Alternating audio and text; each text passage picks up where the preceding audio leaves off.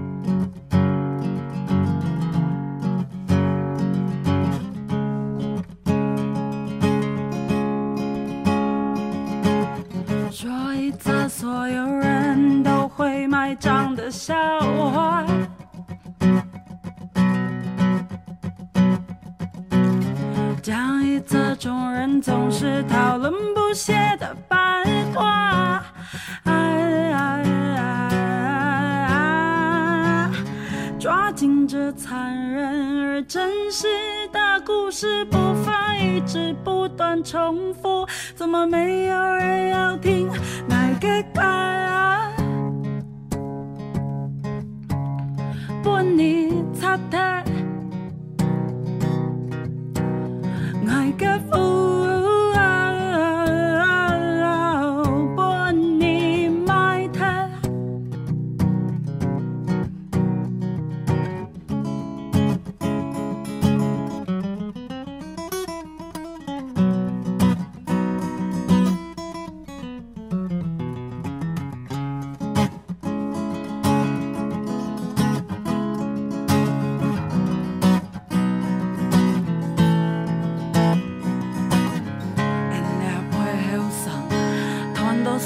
全都是不记得这个名，公家法，两片土地，太山太海，问政府钱钱买的，差不多没了你啦。有钱没心，没心有福，嘿，嘛个拢没了，嘛个拢没了，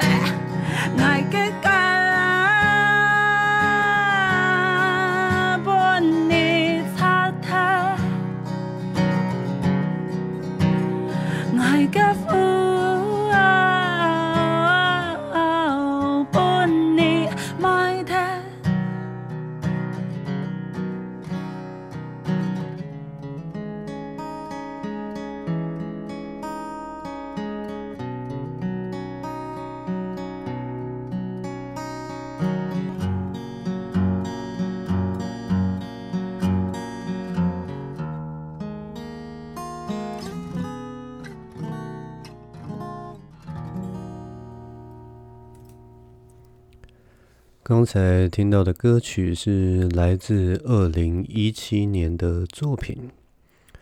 是由台湾的一个民谣歌手柔米所演唱的《屋》，这也是二零一七年台湾原创流行音乐大奖客语组首奖的作品。那当然不用我多说，这首歌是由。用客语来演唱跟创作，中间有穿插一段中文。那今天之所以会放这首歌，其实是因为这首歌是在那个大埔事件所写下的一首歌哈。那今年是二零二零年嘛，刚好是那个大埔事件的十周年。然后之前那个大埔事件拆掉的那个张药房啊，好像在六月的时候也在原址重建。嗯，所以呢，这个故事好像到现在有就是画下了一个很很小的一个段落，所以就用这首歌来纪念一下这个事件。这首歌大家应该可以发现，就是它后边那个背后的那个精神啊，还有那个呐喊呢，是其实是非常凶的一首歌哦。那柔米他。当时他在讲述这首歌的时候，他也说这首歌其实是他比较年轻的那种，比较属于愤青时期的那样的 所创作出来的这首歌。那我其实特别喜欢这首歌曲里面那种很难形容，就是一种咿咿呀呀的力量，就是感觉感觉好像是有，好像是你有牙痛一样的。然后你每一声叫都发自内心，就觉得哇，牙好痛啊，牙好痛啊。然后你可能去看那个，去看牙医，然后就是医生在帮你拔牙的时候，然后你就一直狂叫，哇，痛啊，痛啊，痛啊。然后最后拔完了之后，医生就觉得，嗯，好像我听你叫还蛮好听的嘛。就牙痛没有解决，只是就是。那个拔牙的过程，产生了一个非常好听的一个声声音，这样子在那个历史上画下一个注解。那其实这首歌啊，就是因为其实我后来后来是认识柔米这个歌手，然后所以我今天放的这首歌就得到他的同意，就是版权终于不会出问题啦！哇，这个真的是一个。本节目最大的一个里程碑啊！我第一次见到柔米啊，是那个时候我们就是跟一群人一起约去那个阳明山大众走。大家知道阳明山大众走吗？就是从我们会从那个阳明山山系的东边的风柜嘴开始爬，然后一直走到最西边的那个青天宫。总路程路程我忘记多远了，但是。总共加起来，大部分的人都说要走十到十二个小时左右。那我们走的比较慢，大概走了十二个多小时。那一天爬那个东西，爬爬那个东西大纵走的时候，我们那一群人就是，其实就是几个是比较常爬山的人，然后带着他这个有走过一些健行路线，但是其实不算是很会爬山的人一起走。然后你知道吗？就是我们那些有在常常在爬山的人，走到最后。最后，最后可能一小时或最后半小时的时候，都已经快崩溃了。然后这个，这个，这个一个年轻的小女生呢，居然跟着我们一起吃苦耐劳爬完了整趟的旅程，然后而且 爬完以后还很开心的，就是没有任何怨言，觉得这一趟路是一种，我也不知道，就是他看起来还蛮开心的。我们没有之后还是。还算是朋友，就有稍微吃个饭或见个面什么的。但是，我有没有想说，哇，我们带这这个这个小女生走了这个十多小时的路以后，她可能就会跟我们断绝关系啊？这个走到超级厌世又崩溃的，就没想到，哎、居然还可以这样继续走下来，代表她的那个精神的力量有多么的了不起啊！总之，她就是一个。还蛮有趣，而且他自己说自己是一个想很多的人呢。大家有机会的话，可以去认识一下这样的一个创作歌手。那如果想要就是多了解他，或者是多听一些他对于歌曲啊或音乐创作上的经验跟想法的话，可以去听那个马世芳的节目哦。马世芳在。马世芳他常常就是在那个 YouTube 上面会访问很多的音乐人。之前也访问了我的非常喜欢的一个歌手韦礼安哈，对啊，因为他是我学弟啊，所以一定要瞎挺他一下。不过他嗯，韦礼安这张专辑也很棒，然后还有之前今年那个金曲奖入围很多项的那个阿豹也有。马世芳也有访问过他，其实这些听这些音乐人在讲述，就是他们的历练啊，或者是音乐创作背后的故事，其实都我都觉得蛮有趣的。所以大家如果有兴趣的话，可以去找看看马世芳访问音乐人的节目，然后也可以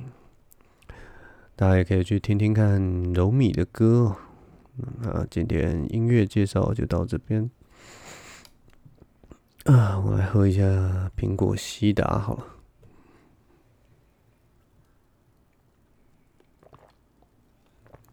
啊，我今天在放音乐的时候就把苹果西达打开了，所以 今天就没有 ASMR 气泡声啊什么的。不过我也不知道这个东西到底到底是怎么样了，对，不知道有没有存在的必要啊。以后也不知道会不会接到。类似这种东西，我也不知道。反正其实基本上在录音的时候，那个 吃东西跟喝东西啊，其实是一个非常恼人的事情。所以我也不知道当初为什么要安排这个桥段，但是随便啦，反正之后我也不知道这个节目要干什么。这周其实有一些有一些事情想讲。其实其实这周喜剧喜剧圈有发生一个，就是非常还算蛮有。蛮有讨论度的一个事件哦。那讲到这边，大家应该就知道，就是伯恩的道歉的那个事件了。就其实我们当初，我们我们看到那个新闻的时候，就是说什么收钱不收钱啊，然后收了多少钱啊？其实 觉得有点有有点不知道这个事情到底严重性在哪里，你知道吗？就难道？因为我们当初就是觉得说，我们我们做这个节目啊，那么这个博恩夜秀，它其实就是一个平台嘛。然后就是你如果我们如果做起来的话，就是会有很多人看嘛。然后很多人看，然后例如说你想要宣传，例如说你要宣传你的电影，或者是说呃你要宣传你的 CD 啊或什么，然后你就上节目来嘛宣传，然后一次就可以给，例如说。六十的或一百万人可以看到你的你的作品，它就是一个很棒的平台。其实这个东西，那个商业模式也是从国外美国脱口秀直接移植过来。我们一直以为这个就是就是应该是一个很简单的尝试，结果摆到台湾的时候，因为是在 YouTube 上面，然后就变得特别的奇怪。大家就觉得好像好像你收了钱以后就 这个平台的那个风向就会歪掉一样。我也不知道哎、就是嗯，所以原本一开始那个，我觉得那个团队一开始就是觉得说，哎、我们就说我们是每个方每一方的人的钱，我们就照实说嘛，每一方的钱都有拿了，那应该就可以就是就是自清啊，就是我们就是一个资本主义商业取向的一个公司，就没想到后来还说什么还要解释说很多奇奇怪怪的事情，而且其实你知道那些功课就是我们其实，在节目里面。大家知道我有帮忙写《博恩夜夜秀》啊？那我们其实，在那个 在我们节目里面，就老早就已经有调侃过，就是我们节目有收钱这件事情，就是我们自己有自嘲这件事情。然后就是大家都讲的好像一副哇，我们现在才发现这些事情一样，我觉得还蛮有趣的了。然后其实，其实我觉得制作这个节目啊。啊，不是我制作，反正就是在参与参与这个节目的过程中，其实我有发现一件事情，就是包括我们那个时候就是有邀请韩国瑜来上节目嘛，然后一直到就是一直到近期的情况，我其实有发现一件事情，就是我觉得这个这个这个时代的那个知识分子，就是特别喜欢讲话的那群人，有的时候会。我觉得他们有有一点，当然某方面来讲，就是他们呃有一个批评的力道，可以随时能够帮助这个社会去反省现在发生的所有的事情，我觉得都是一件好事。但是我其实最大的最大的关注点，可能是觉得这些这些知识分子有一点太不信任台湾的社会了。就某方面来讲，就是他们批评是或或对所有事情保有一点怀疑，是。喝汽水就一直打饱嗝，对不起。但反正就是，嗯、呃，就是他们，他们真的很不信任台湾社会。就是你保持那个怀疑的程度，或者是说，说很想要解释清楚这这一切的那个那个精神，我觉得是好的。但是其实有的时候会觉得他们的那个不安感，对于这个社会他们无法掌控的事情，或者是说整个社会的脉动，然后他们会。有一种有一种紧张的感觉，我也不知道那个紧张跟不安是从哪里来的。但其实从从就是我们那个邀请邀请韩国瑜上节目的时候，那个时候很多很多很关注这个议题的，尤其站在反反方向的立场的人，他们就开始说什么哇，伯恩耶修是什么千古罪人啊，然后怎么可以让让这样一个人上你们的节目，然后好像你在为他背书，好像你你让这样的一个政治人物。平等的来来到你的节目里面，不管是他想要发表他的政见，或者是说只是闲谈，或者是展现他的魅力，好像好像我们给他这个机会，然后就是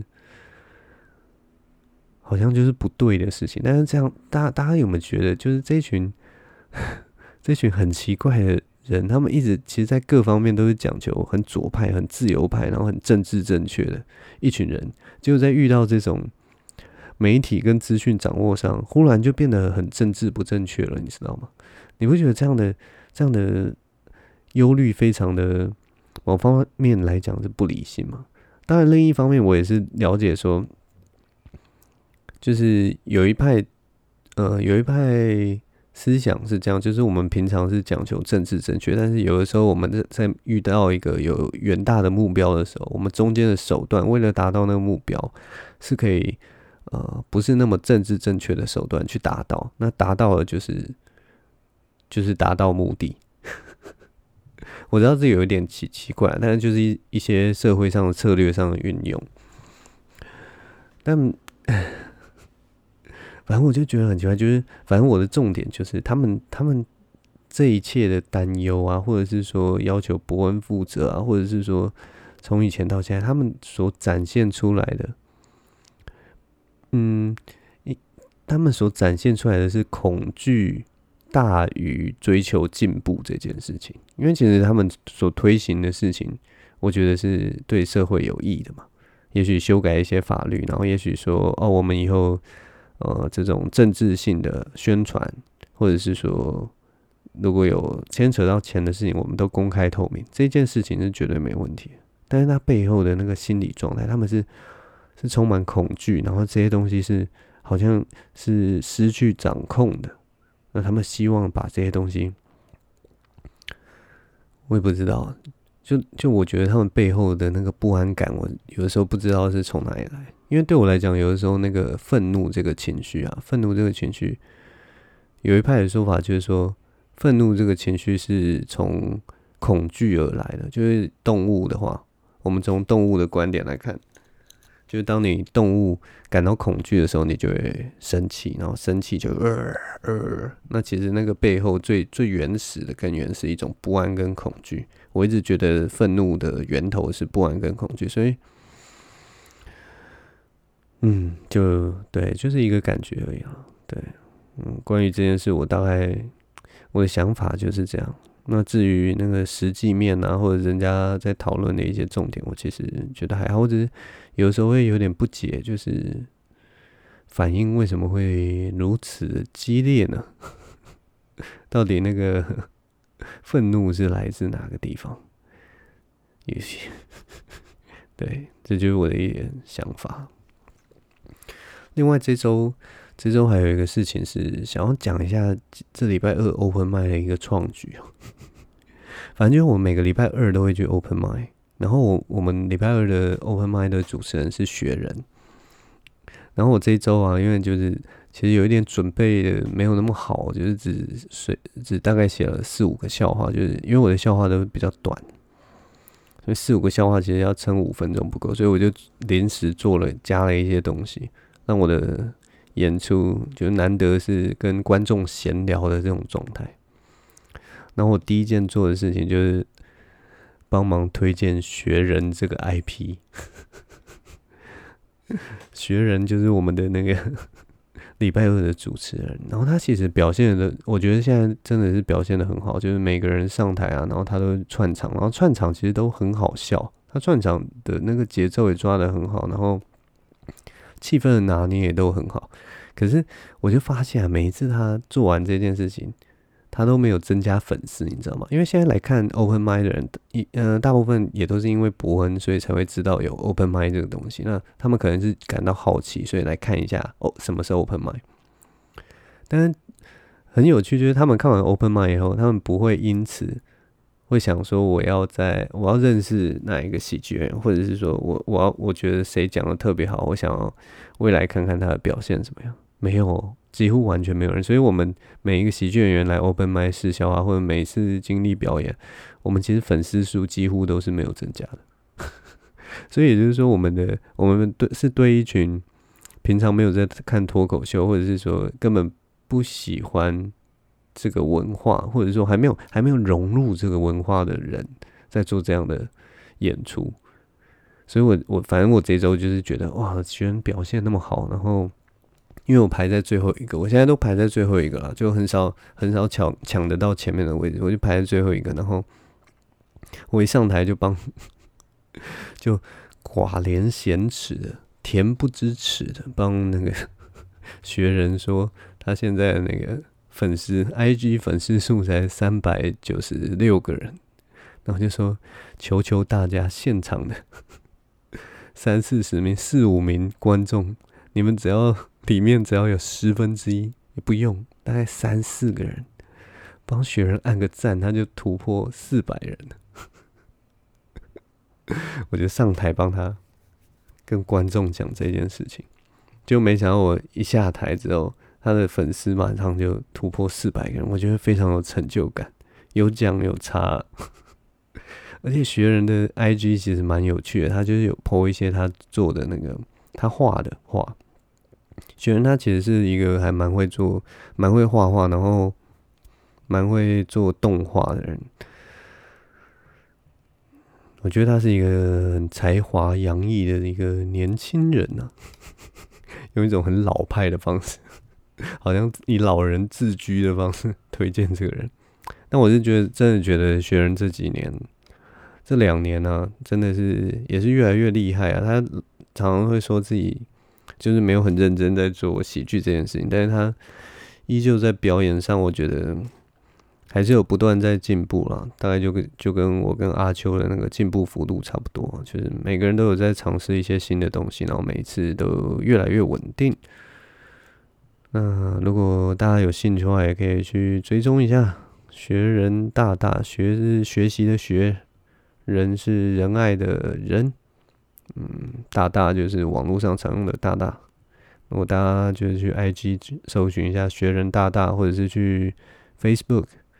搜寻一下学人大大，其实喜剧演员最需要的就是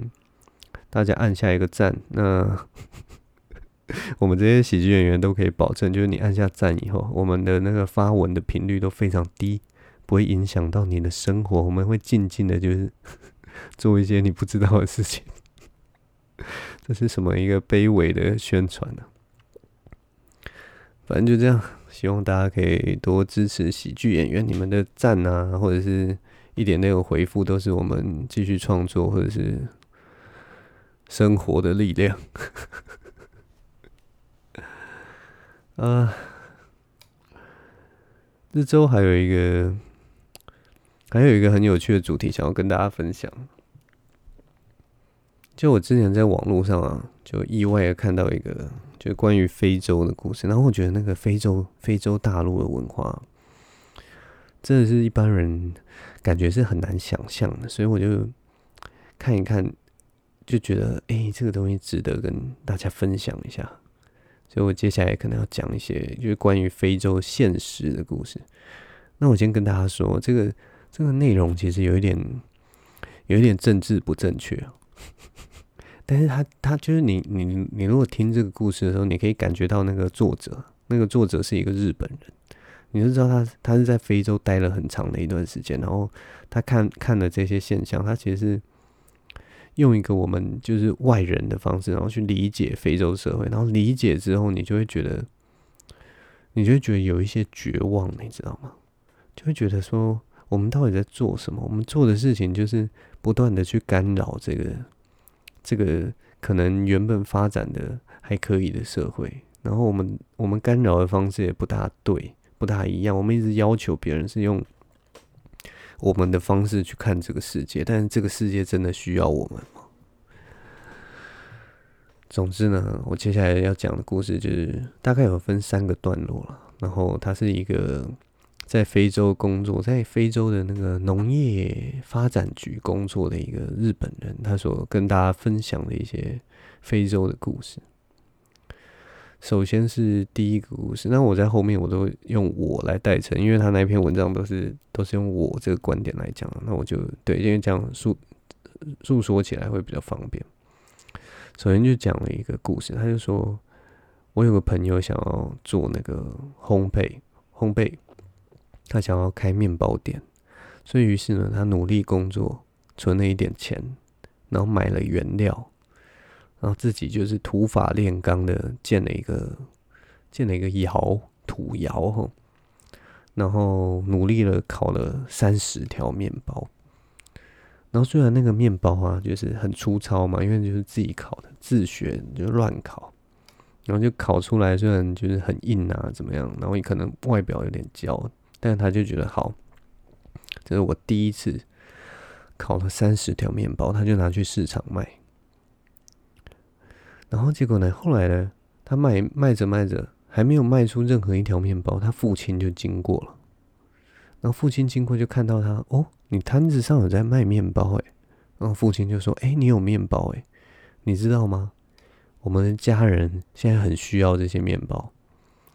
所以他的父亲呢，就把他三十条面包拿了二十条走。为什么拿了二十条呢？因为这个他的父亲啊，总共有四个老婆。然后每个老婆平均大概都有都八个小孩，所以他就拿了二十条去分给大家。于是呢，我们这个积极创业的这个新创面包师傅啊，他从这次之后就此破产，他第一笔的投资完全化为乌有。最后他这辈子再也没有再做过任何的面包。那我们的这个作者他就开始说，他就先下了一个结论，他就说这基本上就是非洲现在的这个样貌，每个人都不会拥有那个私有的财产，因为你只要跟大家说你有你有多余的钱啊，或者是多余资源的话，马上就会有人到你家门口来排队来跟你要东西。然后那个社会也很有趣，就是如果你是一个年轻人啊。你通常不能拒绝长辈，就是拒绝长辈来跟你要东西，你都敬老尊贤。所以，例如说那个我们的故事里面那个主角，因为父亲来跟他要面包，他就一定要给，不能不给。所以，所以就就算就算你今天有有一笔很小的天外飞来的一笔意外之财，你的那个三舅公诶，阿姨耶。那个小表弟或者是什么，也会来跟你要，然后那个整个家族可能，而且爸爸又很会生，有吗？可能四五个、五六个家庭都会来瓜分，就算你中了那个威力彩还是大乐透，那个全部分一分也是，可能每个人分到几千块，大概就没了。我不知道，很好，反正就是在这样一个环境下，所以。其实你拥有的财产都真的不算是你真正拥有的财产，所以每个人都拿的少少的，然后就是如果有一点钱就偷偷藏起来，然后想办法让自己的生活能够活下去这样子。反正这这这个情况，其实我就已经觉得第一个故事听完之后，我就已经觉得有点难以想象。接下来我就来讲第二个故事。那我们这个日本的原作者他就说，我每天都吃一碗饭，然后一些鱼，然后还我还会买一些蔬菜。然后他他就后来就发现，那跟他住在一起的非洲家庭啊，他们每天都花一大笔钱去买那个秋葵跟一种就是 bitter tomato，就是一个我不知道台湾有没有，应该是应该非洲才有，就一种苦番茄啊，就是一种很苦啊，然后很涩的那种番茄。但他就发现，其实这家人啊，这个非洲的家人，他们其实不没有人喜欢吃那个菜，然后那个菜又特别的贵，他就觉得很奇怪。于是我们的这个，于是我们这个日本人，他就问他们说：“诶，你们为什么要浪费钱买这个菜啊？这样不是不是很浪费吗？因为也没有人爱吃啊。”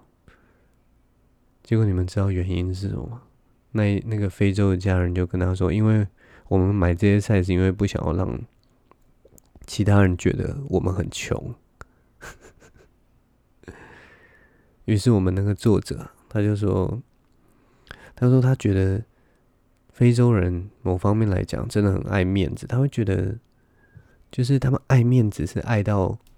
我们今天在他他说我们今天在讲的这这家人啊，这个非洲的家人他们是。”生存上都会有困难的哦。如果说你买了买了那个苦番茄跟那个秋葵的话，你你的生活是会受到影响。他不是说就是过得很富裕，然后随便买就可以了。就是你你明明有更好的选择，为什么要买这么贵的东西？那他就觉得说，他们爱面子是胜过胜过生存这件事情。然后另外一个问题就是。他们他觉得他们没有没有未来的概念，他们会觉得说他们就是顶多就只有觉得明天会到来的这样的概念，但是他们不会想说更远的，就是说一个月后或者是半年后或一年后的生活。所以他们其实这些事情加总起来，就会造成他们一种在生活上的那个想象啊，跟我们完全不一样。然后最后一个让这个日本人非常受不了，就是说，他就说，非洲人又又很接受那个神的神的宿命论，宿命论，就是什么是宿命论？就是他会觉得说，他人生的一切都由神来决定的，是自己没有办法掌握的。所以这些概念啊，加总在一起，他们就会觉得，哎，存钱啊，投资未来，或者是说。想办法用钱去换来更好的生活，这些事情，在未来打算的时候，他们都觉得这些事情都是一种诈骗，因为神都安排好一切了。我为什么我为什么要好像用人为去改变我的未来？不用啊，都是神都安排好了，所以也不是他们能决定的。所以听到这些什么为未来打算的说法，他们都会觉得都是无稽之谈。所以这个这个。我们的这个日本作者就非常的崩溃，他就觉得哦，这个这个想法真的不是他所能理解的。接下来就要讲到第三个故事，第三个故事就是说，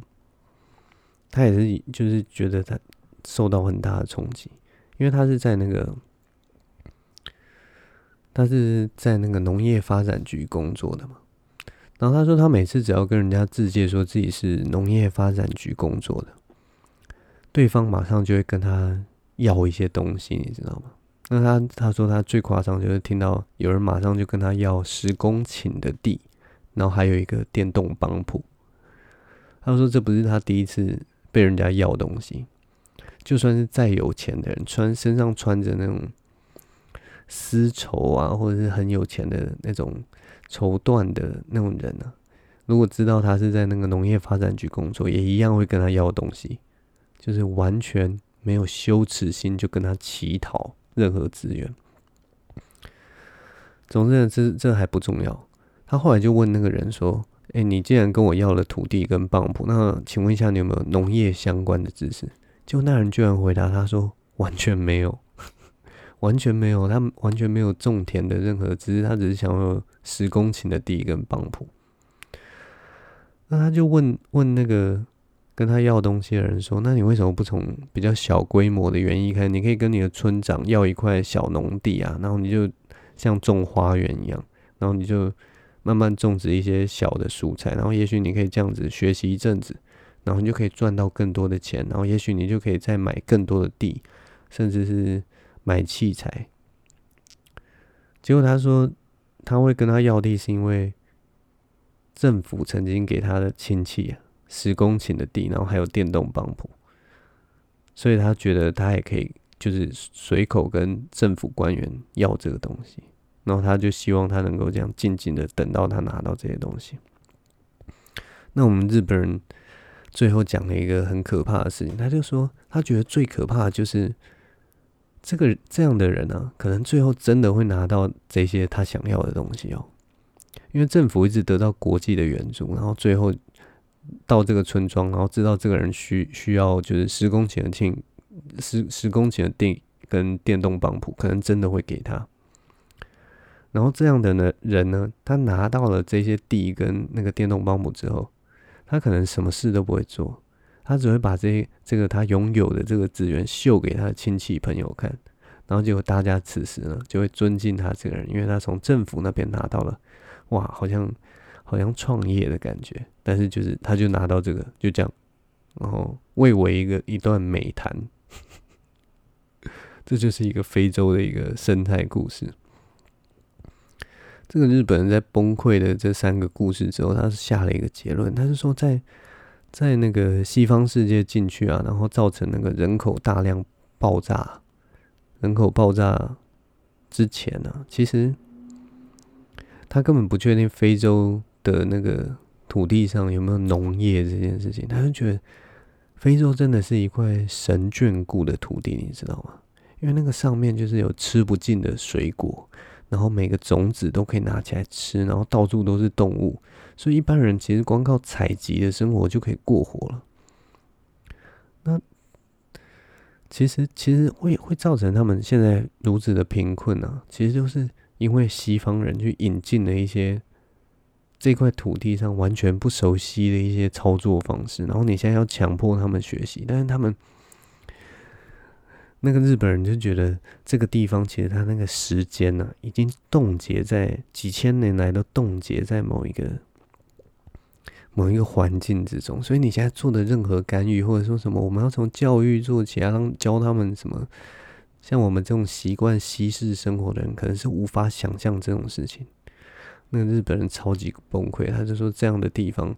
太淳朴、太可爱、太天真了。我们为什么要去？我觉得他就说，我觉得我们根本可以不要理他们，我们让他们过他们自己快乐的生活，让他们继续回到就是最原始、他们最最初的那个出发点。我们不要再给任何援助，因为只会造成恶性的循环。总之，那个世界，我觉得当初听到这些故事的时候，就觉得那个世界 真的也是一个超乎我们想象的一个地方。我觉得这几个故事就是让我对非洲有一些，虽然也许算是负面的想象吧，但是其实我就觉得抱着一个开放的心态，然后去至少，反正在这之前，我对非洲一点印象都没有，就它可以留下一个还蛮鲜明，还蛮。可以理解的一个世界观了。总之，非洲的故事大概就是这样，跟大家分享。好，接下来我想要回答一下，我们这周也有一个爱吃冰的孩子写了一个，写了我的那个匿名信箱哈，所以我稍微回答他一样，稍微回答他一下。这位昵称写爱吃冰的孩子，他想要问我说：如果有一份工作跟上一份工作类似，但能够接触到一些自己想要尝试的部分哦，跟上一份工作不大一样。那当然，他因为是没有实际去做过，所以他也不知道能够接触的程度到底能多少。那他也说，这个薪那个工作的薪水蛮低的。那他问我说：“诶，那自己该不该接受这样的工作？”嗯，因为其实我现在得到的资讯很少嘛，那我就知道说，好，他是呃跟你原本工作很类似，然后你有机会能够参与你想要参与的部分，那薪水可能听你你说薪水蛮低的，就是所以就是代表比上一份工作低的感觉。那你问我说要不要接受这份工作？如果是我的话啦，我会我我要做一件事情之前啊，因为你也知道现在这个世界上工作其实薪水都不高了。那我如果想要做一件事情之前，我会先问自己自己想不想要做这份工作。所以我建议你就是直接先把经济这块拿掉。那如果你把经济这块拿掉之后，你觉得你去做这份工作值不值得？大概就是这样。对我来讲就是这样，经济那一块可以薪水低高低都没有关系，但是你要先知道说你做这个工作值不值得。现在最大的问题就是你还不知道，你换到那个工作以后，虽然是有机会接触到你想要接触的领域，但是你也不确定能参与到什么程度。我觉得这个问题会比较大，所以建议你可以在这方面可以先在多深入了解一下自己可以参与到什么程度，不要茫然的就是进去，然后发现跟你现在工作好像也没有差多少，那你的获得的经验就少了嘛。你其实是想要去学习那个经验的。我会这样讲，其实是是就像我那个时候去呃参与博恩夜夜秀第一季的写手工作。我其实是已经工作了十年的十年的人了，然后所以呢，我如果去参加伯恩夜秀的那个工作，我所获得的金钱绝对是非常少，就是那个东那个工作其实不符合我所现在有的社经地位。那，但是我我我纯粹，所以我我去那一份工作的时候，我其实没有那么在意金钱，我就是觉得这件事情很很屌，很好玩。然后伯恩是我学弟，然后我觉得可以跟他一起做事，我觉得很开心。然后我其实，在喜剧圈或者是做文字，帮人家写稿这一块也是一个新手，所以，所以我其实不会觉得说自己是什么老前辈什么来来做这些东西，我就觉得，我就觉得啊，来做这个爽啦，这个酷啦，给自己一个新的体验，所以我就把其他东西。都丢掉，然后我就直接想说，我会不会想做这件事情？我觉得从这样比较纯粹的观点来看，你就会比较清楚说自己到底想不想做这个东西。因为加入钱以后，加入钱以后，很多事情其实就会，我觉得会变复杂了。对，就就就其实其实，嗯，有点太贪心了。我自己是这样觉得，就是。你会觉得说哦，最好美梦就是说你你也可以拿到很多的钱，然后又可以学到很多的经验。但是说老实话了，哪个公司会花那么多钱给你做经验，给你学习经验，对不对？所以如果说就是，嗯，如果你可以接受的话，所以最希望的是你能够经验满满。钱的事情，我觉得。未来几年，在你经验满满的时候，或者说你实力满满的时候，你的金钱相对来讲也会报酬也会比较好。嗯，我觉得可以放长远的角度去想了。那另外还有一个值得提醒的，就是说，哎，有一个比较找工作有一个比较现实的东西，未来大家可能会比较有感受，就是。人脉这件事情，你你如果是未来想要投入什么样的产业，其实人脉非常的重要，就是你认识什么样的人。所以你如果说你投入你的新工作，你也可以认识到很多产业界的前辈啊，或者是说未来可以跟你一起奋斗的人的话，其实都是一个不错的选择。那我言尽于此，至于最后的决定，因为我现在得到的资讯太少了嘛，所以。最后决定还是在你自己身上啊，就是你自己评估，也许转变是好事，也许转变是坏事。那反正我是觉得都没有关系啊。其实人生经验从来不会是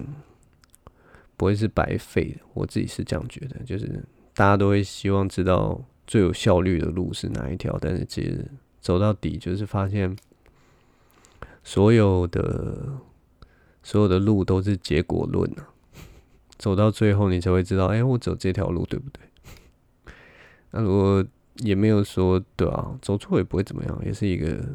也是一个精彩的人生啊！重点是，就是像有些人去当兵嘛，大家都很讨厌当兵。有些人当兵还是可以过的，也可以也可以闯出一番什么很厉害的故事啊！我觉得当兵有时候也不是一个，也不是一个浪费的路了。你看你怎么过哎、像我当兵的时候，差点死在山上嘛！你看多棒的一个故事啊！啊，对不起，那个。全是我瞎说的。好了，那今天录到现在也是四十几分钟了。那我们今天的节目就进行到这边。希望大家都能到此刻已经沉沉的睡去了。也希望大家未来这个礼拜都能过得还不错。我是张景维。那我们今天就录到这边喽，我们下周见，拜拜。